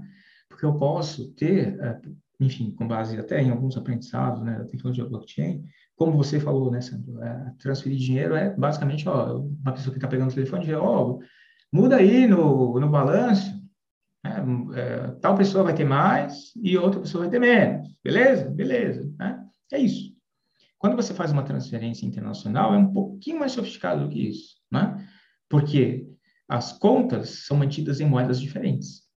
Quando vamos supor que o Alisson está ali na, na, vamos supor que um dia a gente tem um revival da Revolução Farroupilha, não é isso? E aí a gente tem a separação, né, do, do sul do país, né, por exemplo. E aí a gente vai ter agora a nova moeda, que é o dá o nome de uma moeda. O pila. Quanto? Pila. Aqui tudo, aqui tudo aqui é pila. É 10 pila, né? Sim, é, 10, é. A nossa moeda já é o pila. Já é o já pila. É o... Ah, e não é? sem ah, plural, é não existe plural. É não tem pila. plural, é sem pila, não. sem pila. Isso, Entendi. isso. Vamos supor que seja o pila, beleza? Aí a gente vai ter que fazer o câmbio de real para pila, né? O que, que vai acontecer? A conta do Alisson no banco da República do Rio Grande do Sul, né? Vai ser em pila, né? A conta do Isaac no Brasil, que é pobre, né, e, enfim, e, e quente, e subdesenvolvido, é, vai ser em reais. Né? Então, a gente vai ter que fazer essa transferência. Como é que eu faço?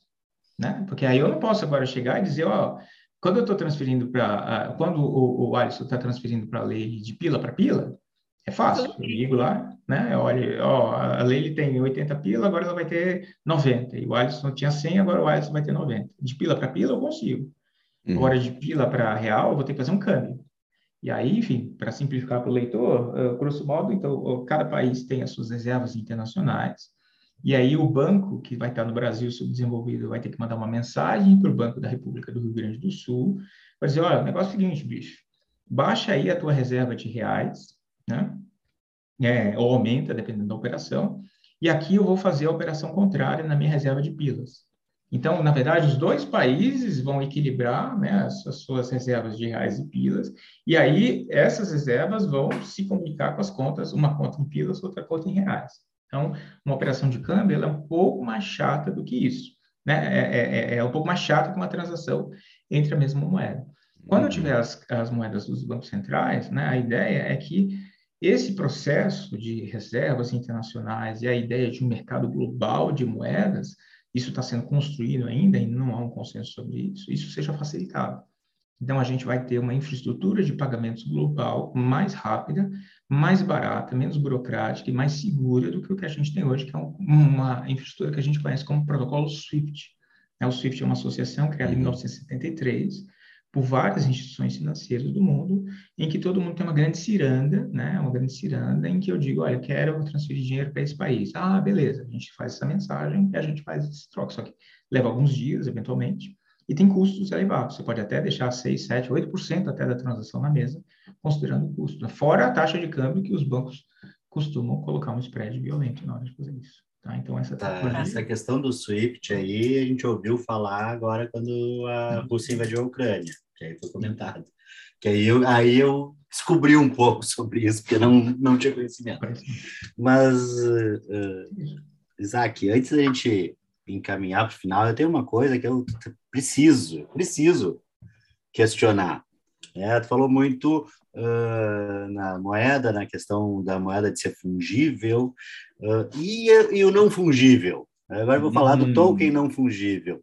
NFTs. Os populares NFTs. Hum, e o que, que vem a ser isso? Como é que isso funciona? Onde é que dá para fazer a picaretagem nisso aí? Ah, veja bem, veja bem. A gente tem que estudar a fisiologia, não a patologia. Né? O, nós, do jeito, a gente tem o hábito sempre de pensar nas coisas é, quando elas vão errado. Mas, na verdade, a gente tem que pensar primeiro nos bons usos das coisas, porque nós estamos aqui para, como em homenagem a, a Enzo Rocco, né? para uh, confeccionar roupas jurídicas para operações econômicas. Né? Então, é, os agentes econômicos vêm até nós para que a gente coloque armaduras para eles combaterem um bom combate, por assim dizer. Então, uh, é, veja, para a gente chegar nos NFTs, tem uma etapa intermediária que é o seguinte: o Bitcoin é, foi criado para pagamentos e reserva de valor, né? Mas é, esse é um conceito talvez um pouco mais chato de explicar e talvez não seja o caso de desenvolver aqui, é, surgiu uma rede, por assim dizer, é, o termo mais correto seria protocolo, mas vamos chamar de rede, né? É em 2015, uma rede chamada Ethereum, né, com TH, tá? E essa rede, ela é semelhante à rede do Bitcoin, ela utiliza os mesmos princípios que a gente comentou aqui, né, de você ter dados que são compartilhados, né, que são copiados e você consegue aferir a integridade dessas transações e manter a sincronia desses dados mas ela tem um plus a mais que agrega valor, né, para usar todos os pleonasmos possíveis, né? Ela tem a capacidade de você escrever smart contracts, né? E aí quando você fala inglês, antigamente tudo que é dito em latim é mais solene, né? Hoje tudo que é dito em inglês é mais caro, né? Então os smart contracts. O que, que são esses tais smart contracts? Pensa assim, a calculadora que você tem aí, né? Ela só sabe fazer conta, já ajuda bem, né? Mas se você tiver um celular, o celular ele faz a calculadora e mais. Ele tem aplicativo de mensagem, ele tem até planilha, Adobe, é, para ler PDF, né? Ele, até liga. Ele até, até liga, faz isso, até faz ligações, né? Até faz ligação. Até faz ligação. Faz ligação. Né? Até faz ligação, né? Então, é, o Bitcoin, você pode entender que é como se fosse uma rede muito especializada para fazer um número muito reduzido de tarefas, uma, na verdade, uma só, e o Ethereum foi criado para que você possa operacionalizar várias coisas. Mas não são, assim, tantas coisas, né? A pessoa fala smart contracts, mas, primeiro, não é nem smart nem contract, tá? É, o smart é, é, porque ele automatiza algumas coisas, automatiza alguns fluxos. E o que, que ele automatiza? Cláusulas contratuais. Na verdade, já que falamos mais cedo de pontos de Miranda, né? Fatores de eficácia dos contratos, né? Principalmente condições e termos. Então, seria o seguinte, né? vamos supor que eu e você é, dizemos, olha, a gente vai fazer uma aposta. Né? Eu estou pelo Paysandu, e vamos supor que, hipoteticamente, numa realidade alternativa que já ocorreu, você torcem pelo Internacional ou pelo Grêmio? Ou pelo Juventude? Ou pelo Grêmio? Grêmio? Alisson? Eu fico em minoria. É, eu e a Leile somos gremistas e o, é. gremista o Sandro é, é colorado? colorado. É, o Sandro é colorado. Inclusive, teve uma controvérsia um tempo atrás que o Inter foi rebaixado com um jogo algo assim, foi? É. É, acho que foi. Não, quem tá na segunda divisão hoje é o Grêmio, mas tudo bem. É. Ah, segue. ele. Ah, imagina se ele ia deixar Tá bom. passar, né, Alisson? Tá bom. Sinto que eu toquei em tema sensível, né? Sim. Calma, gente. Respire, respire. Nós estamos entre amigos, por favor, sem violência. Por favor, sem violência. O podcast vai acabar. Estamos a zero dias sem nenhum Sim. Certo? Então, vamos manter esse, esse, esse, esse, track record. Pois bem, é, e vamos supor que eu e o, e o Cedro, a gente faça uma aposta. Né? Ah, eu aposto que o Paysandu vai ganhar, e o Sandro aposta que o Colorado vai, vai, vai ganhar. Né? Ah, Para a gente poder executar essa aposta, a gente tem vários mecanismos, um site centralizado e tal, mas o que a gente pode fazer é, olha, vamos registrar um smart contract na rede em que eu deposito X dinheiros né, virtuais é, e o Sandro deposita X dinheiros virtuais numa conta escrow, numa conta garantia, tá? E aí, o que, que vai acontecer? É, esse programa vai, por exemplo, numa data pré-especificada, consultar uma fonte de dados que vai verificar qual foi o placar do jogo. E aí, a depender do placar do jogo, o que, que ela vai fazer? Ela vai liberar o valor ou para mim, ou o valor para o Sandro, tá? Então, esse é um exemplo. Assim, não estou dizendo que esse exemplo real existe, mas é um exemplo de uma operação que pode ser automatizada. Por quê? Porque tem uma rede na qual circula valor, concorda? Né? Esse valor não é moeda fiduciária, ele é um Bitcoin ou qualquer outra coisa. E dentro dessa rede eu consigo operacionalizar é, esse tipo de transação. Então, pagamento de dividendos, ah, votação, deliberação. Então, eu consigo criar vários casos de uso. Um caso de uso, por exemplo, já nos aproximando dos NFTs, pensa, né? Quem escreve livro, né? É, ou então quem é, é um tipo de artista que depende de royalties, né? Ou, ou qualquer tipo de, num contrato de distribuição que você tem um produto que é distribuído, você tem uma assimetria de informação entre o distribuidor e o distribuído, certo? Porque você tem que ter algum sistema que valide a efetiva venda né, daqueles itens. E aí você recebe um relatório depois de um período, dizendo, olha, as vendas foram essas, está aqui a conciliação, está aqui o pagamento, e você tem, então, fluxos de informação a respeito da ocorrência de transações e de pagamentos relativos a essas transações, certo? Então, por exemplo, eu tenho um livro lá que escrevi da minha dissertação de mestrado, semestralmente eu recebo um e-mail com uh, o número de exemplares vendidos e lá um cheque de cinco reais, por exemplo, né, que é a quantidade de amigos, na verdade, de livros que eu comprei para dar de presente para amigos, né, basicamente é. É- Essa é a origem dos meus royalties que eu recebo, tá? É, mas também o cara escreve o título é High Frequency Trading em câmera lenta, compreender para Teu- teus, teus royalties são tipo cashback, é. É isso, meus royalties são cashback. cashback. Excelente, excelente. Gostei, a- adorei, adorei. Meus royalties são cashback. É isso. Então, eu recebo esse relatório semestral de cashback, né? na verdade, de royalties, né? que eu comprei dos livros para dar de presente para meus amigos. E eu tenho uma simetria de informação. Eu, eu dependo da fidedignidade do distribuidor, certo? Então, se eu sou um artista que coloquei na internet uma stock foto, né, uma, uma foto sobre um evento, vamos supor, eu fiz a cobertura de um evento, ah, um comício, né, uma partida de tênis, uma partida de futebol, eu estou vendendo internet, na internet por um site como o iStock Photos, algum outro gênero, eu preciso que o site me diga quem são as pessoas que compraram para poder me pagar os royalties. Tá? Eu posso usar a lógica dos smart contracts para quê? Né? Para, de alguma forma, quando eu tiver um pagamento que foi denominado naquele ativo digital, aquele dinheiro é um dinheiro programável, ele se quebra, né? Então, ele é um dinheiro que, por exemplo, 100 dinheiros, né? Ele vai para um smart contract e aí o smart contract joga 20 dinheiros para um lado, 80 dinheiros para o outro lado. Percebe? Eu consigo automatizar fluxos de pagamentos com base em transações que são programadas. Então, os smart contracts, eles viabilizam esse tipo de operação. Como? Como eu disse lá no início, a base da nossa discussão é um sistema mundial de registro de propriedade, né? Quando eu falo registro de propriedade, é propriedade de qualquer coisa. Então, qualquer coisa eu posso fazer um NFT. Teve um cineasta, né, um certificado digital de propriedade. Então, significa o quê? Que é uma, pensa numa grande planilha, onde eu digo, ó, a lei tem a carteira 205 e ela é proprietária do bem 309. Ah, mas o que é o bem 309? O conteúdo do bem 309 está em algum lugar, tá? mas não dentro da cadeia. A cadeia é só planilha. Ela tem, na verdade, ela associa é, o código de um proprietário ao código de um bem. Esse bem pode estar em qualquer lugar. Se for um bem real, pode ser, por exemplo, a Gioconda que está lá no Louvre. Né? E aí eu vou ter um custodiante que vai ter a geração daquele código, que vai dizer lá no aquele artigo, dizendo, ó, a Leiliane é a proprietária da Gioconda, porque aquele código está lá, tem o QR Code, tem tudo, tal, bacaninha, né? E aí eu posso fazer um, uma coisa da rádio Coca-Cola. Teve um cineasta que fez um, certificado digital de propriedade das pedras do rim. Não sei se vocês viram isso. Ele, ele tirou as pedras do rim, colocou e criou um certificado digital para leiloar. Olha, quem quiser comprar um certificado digital de propriedade das pedras do meu rio, vou custodiar essas pedras. Você não vai ter essas pedras, mas você vai poder dizer para a internet, né, que você tem as pedras que saíram dos meus rins, por exemplo. Tá? Um baita ato de narcisismo, né? E aí eu posso ter uh, uh, propriedade de obras de arte. Né? Um dos problemas dos artistas é que todas as vendas subsequentes da sua obra de arte, você faz jus a, um, a uma parcela. Só que você precisa da prestação de contas de todas essas vendas. Se você é um artista famoso que está sendo uh, vendido por uma curadoria, você tem o controle disso, certo? Mas se você é um artista, né, vamos dizer assim, não tão famoso e a sua obra está circulando de mão em mão, uma vez você vendeu, você nunca mais vai receber nada daquela obra, porque ninguém mais vai prestar conta para você, concorda? Né? Então, uma das primeiras ideias, e outra coisa, né? Por que, que alguém vai querer ostentar que é proprietário de alguma coisa no mundo virtual. Né? Eu posso querer ostentar no meu videogame que eu tenho aquela armadura. Eu posso ostentar no meu videogame que eu posso jogar com um, um jogador que tem a cara única do Cristiano Ronaldo, quando ninguém mais pode jogar com o Cristiano Ronaldo.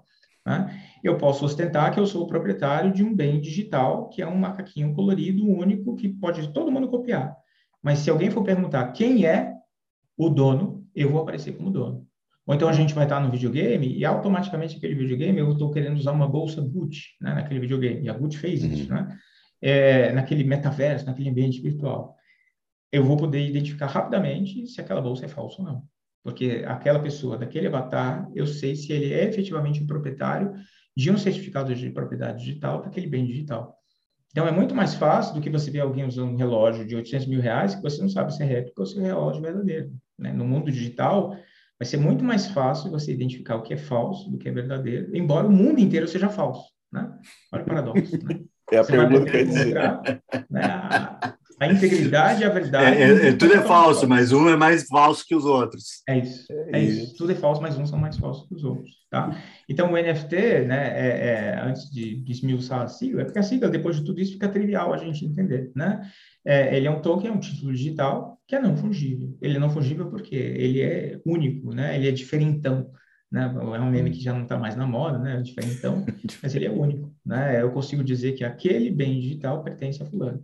E aí esse bem pode ser real, se é um bem do mundo real, eu tenho que ter um custodiante, aí eu, a relação com o direito é óbvia, porque eu tenho uma relação entre o mundo virtual e o mundo real.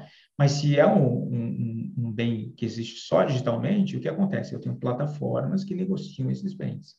E aí esses títulos acabam servindo como títulos de, é, que geram uma sensação de pertencimento ao clube. Então, por que, que eu vou comprar uma imagem que vale 5 milhões de dólares? Porque eu posso. Né? Porque eu sou rico. Ah, sou rico, claro. Sou Justin Dá né? essa noção de exclusividade, né? É e, e agora, se a gente lança NFT assim no Google, NFT, Uhum. Uh, aparece cada coisa assim que, que, que a gente para para meu Deus, vocês colocaram isso NFT agora, a uhum. última.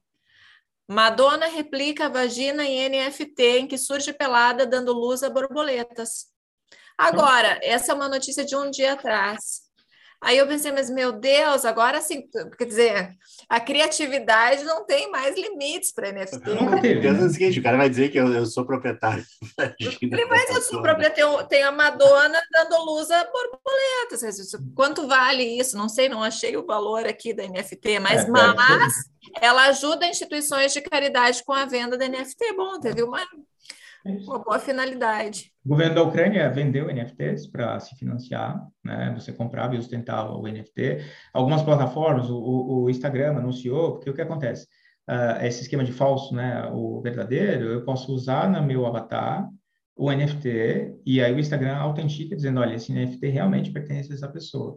Então, no mundo virtual, você é menos falso que os outros, bem é, é, alegoricamente. Eu tô achando uma loucura esse negócio de NFT. Agora tô, eu comecei a olhar e assim, é uma atrás da outra, é inacreditável. Mas o que é loucura? É, porque é, o, é o que é loucura. de perto ninguém é normal. É exato, né? O que é loucura, né? É, enfim, você lembra? Eu gosto muito daquela Uh, lá no Pequeno Príncipe, né, que tem um, uma das passagens, é o homem de negócio, né, que ele compulsivamente ele conta estrelas e anota num pedacinho de papel. E aí o Pequeno Príncipe pergunta, né, por que, que ele faz aquilo? Ah, porque elas são minhas, e se eu é, é, contar, eu vou, elas vão continuar sendo minhas. E ele guarda o papel numa gaveta, e aí o, o, o Pequeno Príncipe fala assim, ah, é, é, bonito esse gesto, é bastante poético, mas não pode ser sério, né? Então, a ideia é, se você parar para pensar, né, é, é uma loucura você querer ser trilionário, por exemplo, né? É uma loucura você querer colonizar Marte. É o que é loucura, né? Então, tudo isso acaba sendo uma questão, se você for ver, é consumo cuspico, né? Um consumo, uma ostentação, a sensação de pertencimento, de exclusividade. É, e, e aí eu fecho esse comentário, eu escrevi um artigo, compartilhei com o Alisson, eu acho, né? Que chama Futuro é Infungível, né? Em que eu faço uma, uma incursão sobre o mundo dos NFTs. E a epígrafe que eu uso do artigo é uma frase, eu não lembro agora quem é o autor, mas é uma frase bastante feliz que fala: qualquer um pode pintar o quadro, mas é preciso ser uma pessoa inteligente para conseguir vender aquele quadro, né? Então, é, você pode vender qualquer coisa, né? A vagina da Madonna gerando borboletas, né? Ah, o primeiro tweet do Jack Dorsey que foi vendido, acho que por 2 milhões de dólares, né? E agora, Sim. a pessoa quer revender e acho que o maior lance foi, sei lá, alguns mil dólares, algumas dezenas. Então, de que adianta você avisar, né? Você anunciar que comprou por 10 milhões de dólares um NFT? Você vai conseguir vender aquilo? Ou então você está apostando é, essa é a questão. por 100 anos, entendeu? Enfim, aqui a gente entra numa discussão de, poxa, por que, que as coisas aumentam de valor ao longo do tempo? E aí, enfim, é um grande Alice no País nas Maravilhas com várias tocas do coelho, né? Esse é o mundo cripto, é um pouco isso. E aí você é. escolhe qual a toca você se joga. Basicamente é isso. Não, perfeito. Bem explicado. Bem explicado. Sensacional. Ai, ai, ai. A gente tem que ter alguma ideia. Como assim? A gente já não teve vários? Nossa, o nosso DLI, não, estou pensando no NFT, uma ideia de. Ah, NFT. Vamos colocar uma Vamos ideia. Fazer do... um NFT do episódio do. Episódio, é. Na verdade, o Quentin Tarantino, né, ele anunciou que ia vender NFTs de cenas, é, acho que, que foram uh, que não foram inseridas no filme de Pulp Fiction, ele é o maior problema com a Miramax, porque não, eu tenho direito e tal, tudo. E outra, e outra coisa, eu posso chegar hoje e fazer um NFT de uma obra que não é minha. E se eu conseguir convencer uhum. as pessoas a comprarem aquilo, elas vão comprar. E aí você lembra daqueles exemplos também do, do, do quando a gente estuda o negócio jurídico? Ah, eu quero vender o céu para você. Sim. Né? É, é, é, se tiver alguém que compre. É, é, um objeto que é juridicamente impossível. É impossível, né? É. Porque a impossibilidade é uma impossibilidade física e jurídica. Mas é, se eu estou querendo vender algo que não é meu, é, e um certificado digital da propriedade que não é meu, isso é juridicamente impossível, mas eu consigo vender. Né? As pessoas compram máquina de fazer chover, as pessoas compram, enfim, o céu. Terreno na lua. É, é vida na lua, a, a vida eterna. Eu, eu pago dinheiro para congelar minha cabeça, porque algum dia vão me ressuscitar. Sim. Sim. Não, a vida eterna tem outros que pagam diretamente na igreja para garantir Sim, o seu lugar é. lá. Ah. São metaversos diferidos, né? São é, metaverso. diferidos metaverso. Né? metaverso celestial. Bom, até a conversa aqui, o Isaac, Isaac é bom que ele traz algumas analogias que fica fácil da gente entender essa, essa loucurada toda. Eu tento, eu tento. É, porque a gente tem que explicar o que a gente não conhece a partir daquilo que a gente é. conhece, né? Isso. Depois que a gente está junto e a gente compreende, a gente cria, o nosso universo se expande, né? Porque os limites do, da minha linguagem denotam os limites do meu universo, não é isso? Uhum. Então, é, eu não consigo né, é, explicar em palavras aquilo que foge muito da minha realidade. Então, a minha realidade vai se expandindo de uma forma incremental. É minha, Essas palavras bonitas, sim. É. Essas palavras bonitas, essa frase de efeito quase do, do Isaac. Tá Sou cheio de chavões, viu, cara? Pode, pode me chamar. Não, ótimo, ótimo. A conversa aqui, eu nem sei, o Alisson tá até quanto tempo ali, a gente ficou falando e o tempo passou voando aqui. Uhum. É, assim, não sei se o Alisson vai cortar alguma coisa na edição. É, e tem não, põe tudo aí, pô, põe tudo aí, a menos alguma coisa. Né? Mesmo Porque exemplo eu vou, lá, não, alguma coisa eu vou ter dificuldade. alguma coisa eu vou ter que cortar para fazer NFT disso. Né? É verdade. É Para gerar escassez. Né? Para gerar escassez. Isso. Só se você comprar exclusividade. NFT, você vai ter acesso ao grande segredo de como ficar rico com NFTs. Isso mesmo. Alguns frames aqui da gravação tem que fazer isso. Mas Isaac, assim, ó, geralmente ele pede referências, né? Hum. No, no fim da, Ótimo. no fim do episódio. Não, não, sei se tu tem alguma, mas eu tenho referência para botar aqui a respeito disso, que é um o newsletter do LinkedIn chamado Sexta de Três, certo? Sensacional. Sensacional, assim, que, que, que trata sobre sistemas novos. A gente aprende muito. Toda sexta-feira, assim, o meu programa, inclusive, espero que Hoje nós estamos gravando uma quinta-feira, amanhã de manhã. Espero que esteja lá no meu e-mailzinho. É, as últimas duas sexta-feiras eu vacilei e mais à noite, mas amanhã eu prometo que vou tentar publicar ah. bem cedo. E aí a galera do café já toma ah, muito é, legal, escrito pelo Isaac, assim, quem tiver, quem tiver possibilidade, vai no, no LinkedIn, assim, se cadastra lá, certo? Tem, tem os acessos, assim, os, te, os temas e, vamos dizer assim, trata, tratado com lirismo, com o lirismo que é peculiar do Isaac Costa, uma coisa fantástica isso. Eu sou fãzaço, Isaac. Obrigado. Se tiver alguma outra referência que tu quiser botar, aí não tem problema. Já falamos, já falamos de programa de TV, já falamos de filme. É verdade. É. Ó, eu acho que assim vale a pena olhar um documentário da Netflix recentemente lançado que se chama é, Não Confie em Ninguém: A Busca pelo Rei das Criptomoedas. Conta a história de uma exchange canadense em que a pessoa sumiu com todos os, os é, valores, né? E o documentário disso. É, tem um documentário na Amazon que se chama Cryptopia, né? Com Y é, muito legal também, bastante didático sobre o mundo cripto, tá? É, enfim, é, infelizmente, né, poucas, a gente tem poucas referências em português sobre esse conceito que está sendo gestado de Web3, de metaverso, de NFTs. Mas para quem lê inglês, é, tem dois livros, um que se chama The NFT Handbook, publicado pela editora Wiley, o, autor vai me fugir o nome agora, e tem também um NFT for Dummies, tá? Aquela série for Dummies, para cedo ou tarde vai ser traduzido, tá bom? É, para quem quer saber sobre NFTs. E já sobre blockchain e cripto, né? É, é, acabou de sair, mas tipo acabou de sair fresquinho um livro. Eu gosto muito de um, um advogado de Hong Kong que se chama Henry Arslanian. Ele tem um livro de 2019 que se chama uh, Fintech and the Future of Finance, onde ele fala um pouquinho de cripto, né? E agora ele acabou de lançar o The Book of Crypto, tá? É um cara sensacional. E aí, para quem quer uma pegada um pouco mais econômica, tem uma autora de nome impronunciável, que chama. Eu não sei pronunciar o nome dela, tá? Mas o, o livro foi traduzido como Economia dos Tokens, tá? Vale a pena você encontra na Amazon também. Essas são algumas referências, mas em breve você terá o meu livro, eu estou fazendo um manual único e Imperdível. É, em breve eu, eu acho que deve sair até julho, se Deus quiser, no máximo agosto. Eu vou tentar fazer o lançamento dele ainda esse ano, se Deus quiser. E vai ser um livro mais lúdico, enfim, é um tema ingrato, que qualquer coisa que você lance já fica desatualizado em uma semana, né? Então, é, é, eu vou tentar colocar uma coisa mais psicológica e também com um espelho online. Né? E o livro, na verdade, vai ser só uma coisa realmente mais principiológica, é, é espelhando conteúdo online, esse sim mais dinâmico. Em breve, stay tuned, fique ligado para... É, é tipo, eu estou usando a estratégia do Netflix para você clicar no próximo episódio, né? Hum. Inclusive, eu quero, eu quero fazer um protesto aqui nas uhum. referências que o Isaac citou. O primeiro uhum. que ele citou é Eu Não Confio em Ninguém no Netflix, eu assisti, e eu uhum. fiquei profundamente assim, decepcionado pelo seguinte, o que aconteceu lá no Canadá não foi nada diferente do que aconteceu aqui no Vale do... aqui perto de Porto Alegre, que, que uhum. vários Sim, também pegaram, embolsaram de todo mundo, sumiram com o dinheiro, deram um golpe, é não sei quantas... Foi Banco ou foi no Paraná? Eu acho, esse eu acho que foi no Paraná, mas aqui teve ah. alguns esquemas de pirâmide e tal, Sim. e não saiu na, documentário na região, em lugar nenhum. É. Na região de Novo Hamburgo, é. dois irmãos.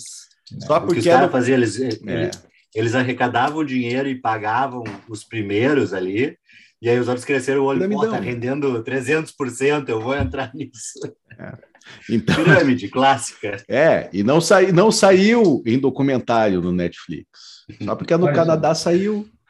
Certo, isso aí eu acho, isso é uma discriminação. Isso é discriminação. É, eu acho que, na verdade, é o pessoal que é antisseparatista que está sabotando vocês. Entendeu? Pode ser. Para não dar visibilidade para o... Bom, é, enquanto a gente está divagando aqui, a gente vai fazer a, a parte certa aqui para encerrar de vez, encerrar a gravação. Encerrar oficialmente. A gente não termina. Ou fazer então, uma... o, o, subtítulo é, é, é, versão uncut, alguma coisa assim. Isso. Isso. é. Vamos lembrar para o pessoal ali seguir lá no Twitter e Instagram, arroba DLI Podcast, no youtube.com.br DLI Podcast, aqui, ó, tá aqui embaixo, se inscreve no canal, ativa o sininho para não perder as notificações. Uh, se está vendo, ouvindo em Spotify ou em outra plataforma, dá um pulinho lá no YouTube, ele deixa o likezinho, dá uma moral para nós, se inscreve no canal, compartilha com os amigos, compartilha também no Spotify, ou sei lá o que. Nosso site também, www.dlipodcast.net.br, com a lista completa dos episódios lá, se tiver atualizado. Uh, inclusive, os episódios, para quem está assistindo no YouTube, uh, a gente tem os episódios do nosso spin-off, que é o DLI em Doses, são versões podcast raiz mais curtinhas e só em áudio. Esses acessos só lá no, no Spotify mesmo, nas outras plataformas de né, sua plataforma preferida. Então, está no YouTube, vai lá para o Spotify, vai lá para o Deezer, ouve lá o nosso, nosso material extra. Né? E o apoio cultural da Livraria do Advogado, editora, a maior editora de livros jurídicos do sul do país. Então, www.livrariadoadvogado.com.br, o site, e no Instagram, arroba Livraria do Advogado. Acompanha lá, tem, sempre tem promoções, frete grátis, descontos e etc. Uh, ah, por fim, nosso recado aqui do apadrinhamento coletivo, programa de apadrinhamento, financiamento coletivo, né? para garantir a qualidade do podcast, para garantir que a gente tenha uh, bons equipamentos, boas conexões e, e, bons convidados aqui com a gente, como a gente teve hoje. Então, vai lá, O cachê, o cachê de Isaac foi caro, tá? O cachê de Isaac foi muito caro. Está falando isso então... só porque eu estou aqui ainda. É. Tudo bem. Não, agora a gente faz um, um NFT aqui desse episódio, lança NFT, vamos, vamos vender lá, dizer que é, é um episódio extra, especial, é. especialíssimo, botar um pedaço que só quem tiver o NFT vai poder assistir. É. Isso. Na verdade, é um investimento que nós estamos fazendo. Uma oportunidade de investimento que nós estamos proporcionando ao nosso público. Já vou capturar e denunciar para a CVM. então tá. Valeu, Isaac. Brigadão Valeu. mais uma vez. Show de bola, divertidíssimo. Demos risadas e conseguimos entender um pouco dessa, dessa loucurada toda. Beleza, meus queridos. Então, bom descanso. Eu vou lá, então. Certo. Foi um prazer. Valeu. Obrigado, valeu. Breve, então. Valeu, tá valeu, Alisson, Leile. Até mais. Até, Até mais. pessoal. Tchau.